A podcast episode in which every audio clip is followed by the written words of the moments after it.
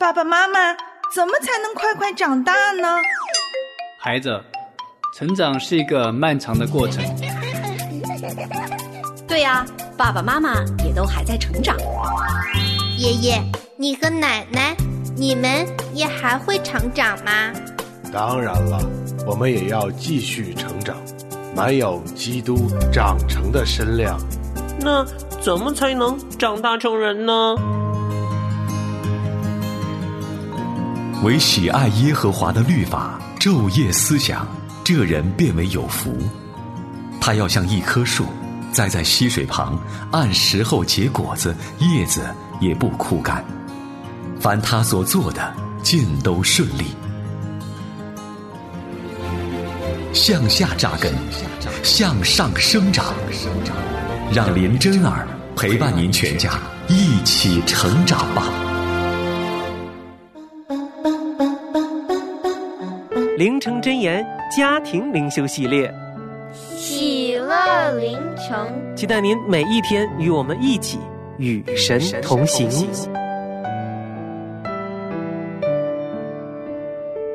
亲爱的，大朋友和小朋友，你好吗？非常的开心，再次与您相遇在全新一天的喜乐凌晨中。我是您的好朋友林真儿，真儿向您全家人问安。今天呢，要到我们的士师记的第二十章，哇，很快很快，士师记就要结束了。不过呢，你可能越查考就越难过，越查考就越觉得心慌。真的，以色列民族在这一段时期是任意妄为的。他们没有王，也不奉主为他们的领袖，他们只想听人的话，只想像世界上其他的民族一样的，他们不要神做他们的主。今天我们要继续来分享小火车他是如何完全摆上的参与在营救计划当中，也希望我们每一个人透过我们自己的分享。真正的让上帝的计划能够成就在我们的生命里面。好，让我们一起进入今天的凌晨小故事。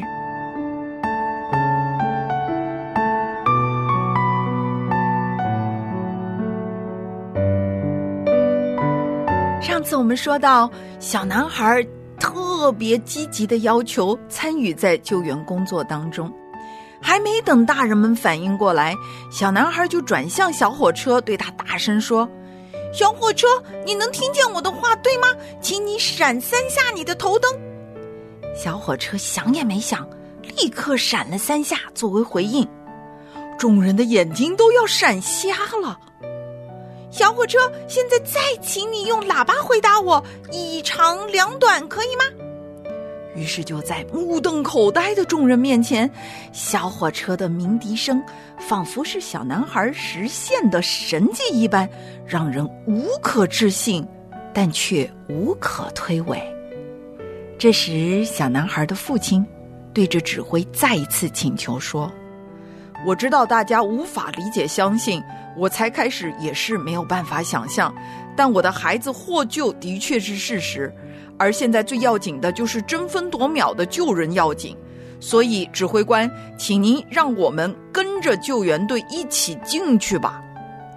就这样，小男孩和爸爸以及三位由特种兵组成的抢险队坐上了小火车，在众人将信将疑但却无比期待的注目下，向地铁站深处开去。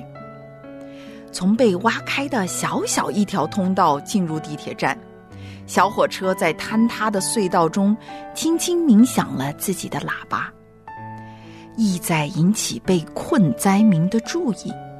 看到被堵得严严实实的地铁站口，小火车似乎第一次意识到为什么非他不可了。的确，没有任何其他救援工具比自己更适合这样的狭窄难行的环境。而且，站口深入地下，必须够长，才能争取营救的时间。顿时，一种自豪和使命感油然而生。他再次在心底感谢设计师当初的远见卓识。他羞愧自己过去的任性和颓废。如果不是因为这次灾难，如果没有遇上小男孩，他恐怕永远不会有机会感受到今天的意义和存在感。正当他思潮翻滚的时候，忽然在眼前出现了一片稍微大一点的空间。只听到救援队长大声用对讲机向指挥报告说：“报告，报告，我们现在已经进入地铁站台了，但是能见度极低，堵塞严重，救援难度很大。”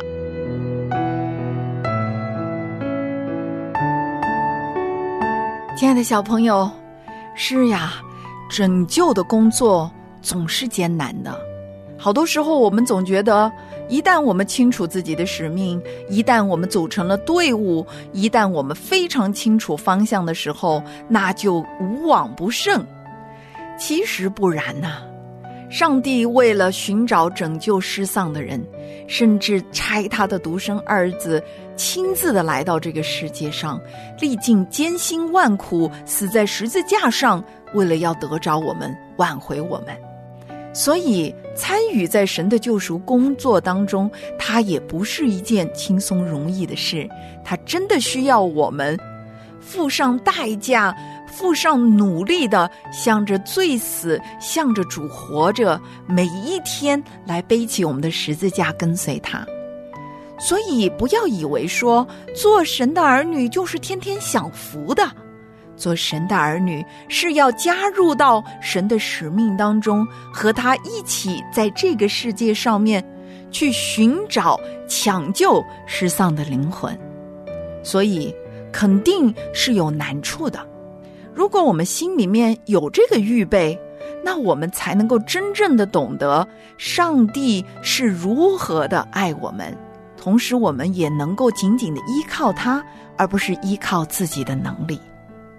一旦我们忘记他，不再依靠他的时候，哪怕我们做的事情好像是在这个世界上为他做见证，实际上最后呢，我们并没有真正的荣耀他的名，并没有真正的成为别人生命的祝福，就如同以色列民族一样，到了今天士师记的第二十章。让我们看到他们自相残杀，在这个地上无所不尽其极的，透过自己的任意妄为而争夺他们所谓的权利。其实，在我们人的历史当中，就是因为我们人的私欲的败坏，导致战争，导致人祸，从来都没有断绝过。亲爱的小朋友们。亲爱的家长们，读《史诗记》有一个重要的提醒，就是在我们人生当中，如果没有神，我们可能连以色列民当时在世师时期的那样的状态和光景都不如，因为没有任何一个人可以透过自己的努力和自己的标准达到神的心意。我们只会在寻找和追求的过程当中迷失，因此呢，就像小火车，它参与在神的救赎过程当中，需要付上代价，需要努力一样，我们在这个地上活着，也同样的需要付上代价，去追随他，去认识他，以至于我们的生命可以被他随他的意思来使用。在读《史诗记》整个过程当中，你会不断的看到人自作主张、任意妄为的罪所导致的恶果。同时呢，我们也可以透过认识神、纪念他在我们生命当中的作为，而重新回到最起初的他的美好的心意当中。所以，今天我们要讨论一个题目。如何在我们的人际关系当中，尤其是家庭关系当中，避免自相残杀呢？因为我们往往是自家人不认自家人，好多时候我们选错了敌人。我们不知道在这个地上活着，神有更高的旨意，就是要让我们学会彼此相爱的功课，以至于世界上的人可以透过我们彼此相爱，认出我们是耶稣基督的门徒来。求主帮助我们，先过好一个有爱的家庭的生活，以至于让我们的家可以成为一个营救的团队，可以去拯救这个没有爱的世界。我们一起祷告，父神，求你帮助我们，让我们不要陷在以色列人当初的罪里面，让我们都能够选择听话，选择顺服，好叫我们彼此相爱的时候，世界能够认识你，归荣耀给你。祷告，感谢奉救主基督耶稣的名，阿门。只要白昼黑夜任凭你命令，我就有信心把生命交托给你。只要春夏秋冬仍然遵守次序，我就要坚定，相信你能力到底。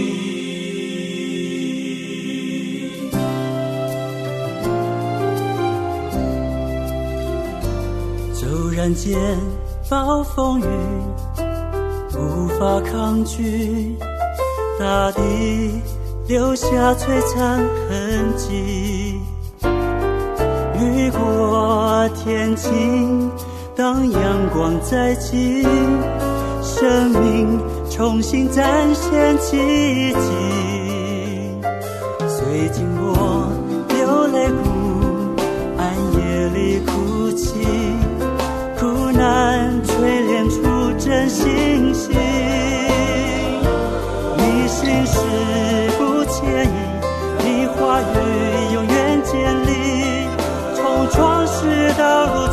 掌权柄。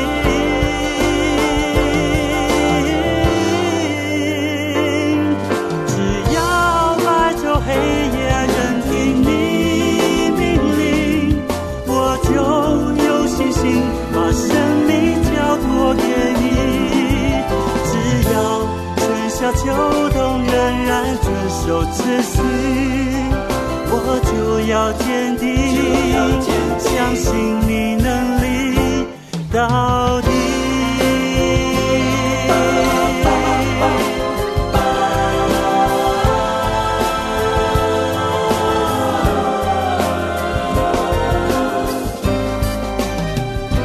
骤然间暴风雨，无法抗拒，大地留下璀璨痕迹。雨过天晴，生命重新展现奇迹。虽经过流泪谷，暗夜里哭泣。苦难淬炼出真信心，你心事不迁移，你话语永远坚立，从创世到如今掌权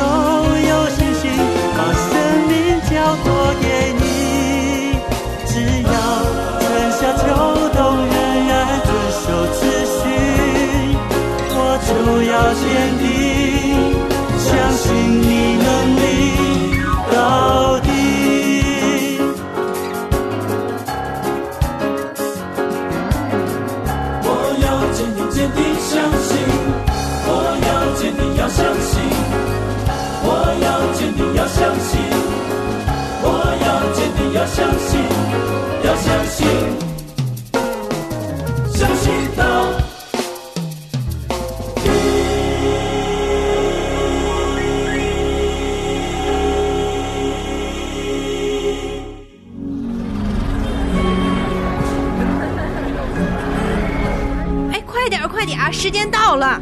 哎，你们全家老老少少，这急着上哪儿去啊？哎呀，我们这全家都在追剧呢。是吗？追什么好剧啊？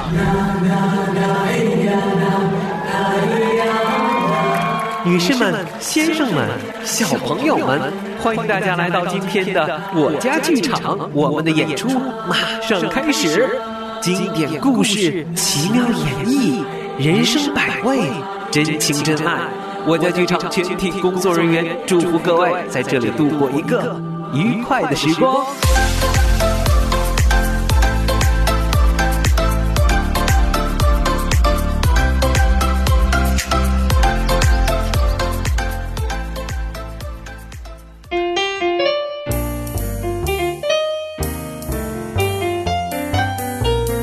圣经是上帝写给人类的一本书，爱听故事的小朋友千万不能错过儿童圣经故事。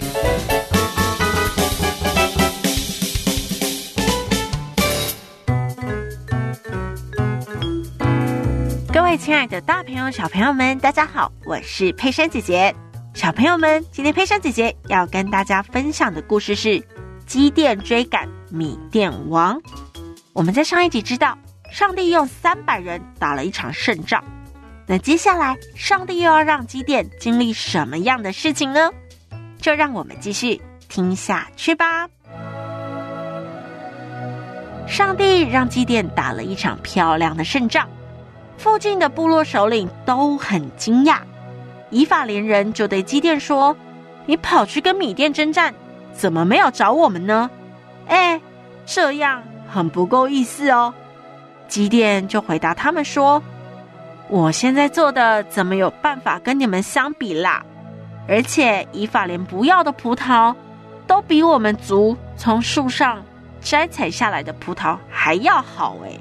上帝把米甸的两个首领交在你们手中，你们看是不是强过我许多？”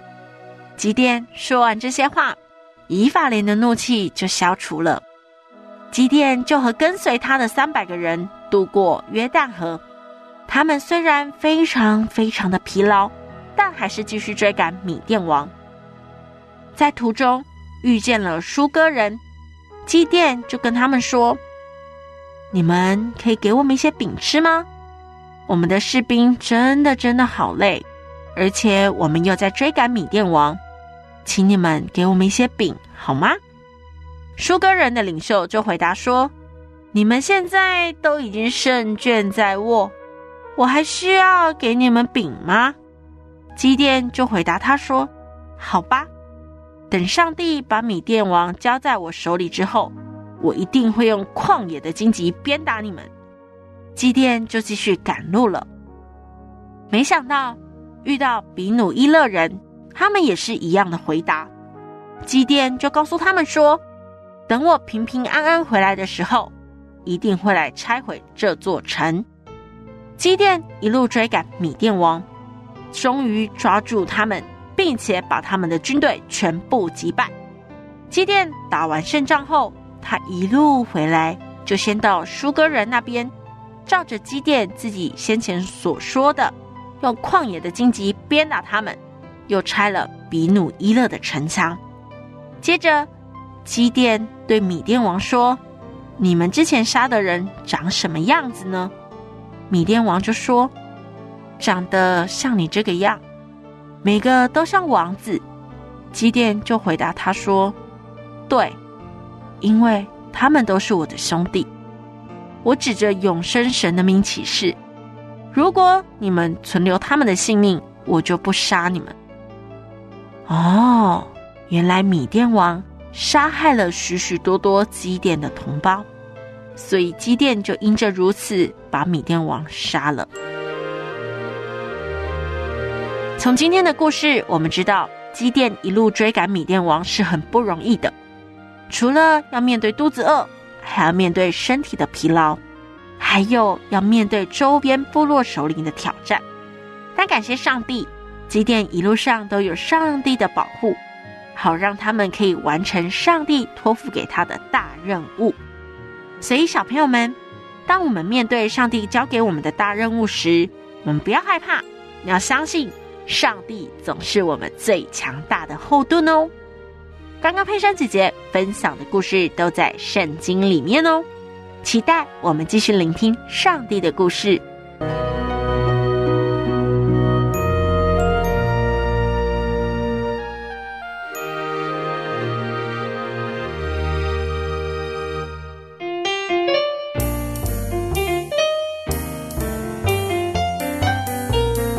圣经是上帝写给人类的一本书，爱听故事的小朋友千万不能错过儿童圣经故事。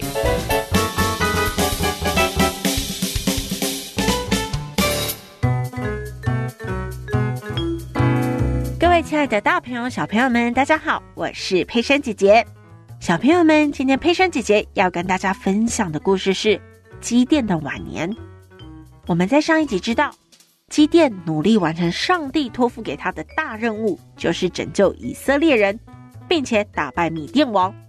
那接下来，上帝又要让基甸经历什么事情呢？就让我们继续听下去吧。以色列人因为经历了一场不可能的战争，用三百人成功击败米甸人，于是他们更加确信基甸。一定是上帝派来拯救他们的事实。于是以色列百姓就跟基甸说：“你既然拯救我们脱离米甸的手，那求求你来治理我们，你的儿子、你的孙子也都来治理我们吧。”基甸就对他们说：“我不会治理你们，我的后代也不会治理你们，因为真正治理你们的是耶和华。”接着，基甸就跟他们说：“有一件事情，我想拜托大家，请大家把所有的金子都交出来。”接着，基甸就用金子造了一个以福德，设在厄弗拉，并且全部的以色列百姓都在那边拜以福德。然而，在基甸还活着的时候，以色列人过着四十年平安的日子。从今天的故事，我们知道，基甸虽然拒绝了以色列人的请求，但基甸却用金子造了一个以福德，让以色列人拜他。这是不是有点像很久很久以前的金牛犊事件呢？小朋友们，其实上帝就存在在我们每一个人的心中，上帝也不需要我们用华丽的宫殿、奢侈的装潢来敬拜他。上帝喜欢我们用心灵和诚实来敬拜他，所以我们真的真的不需要膜拜任何的偶像或圣物哦。只要我们天天跟上帝祷告，相信天父爸爸就会很开心。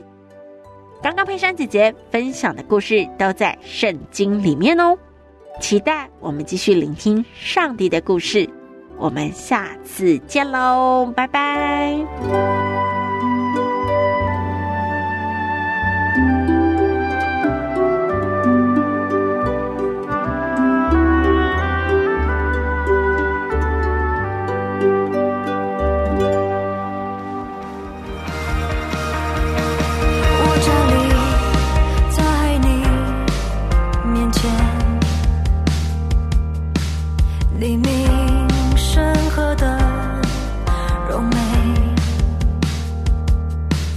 风晚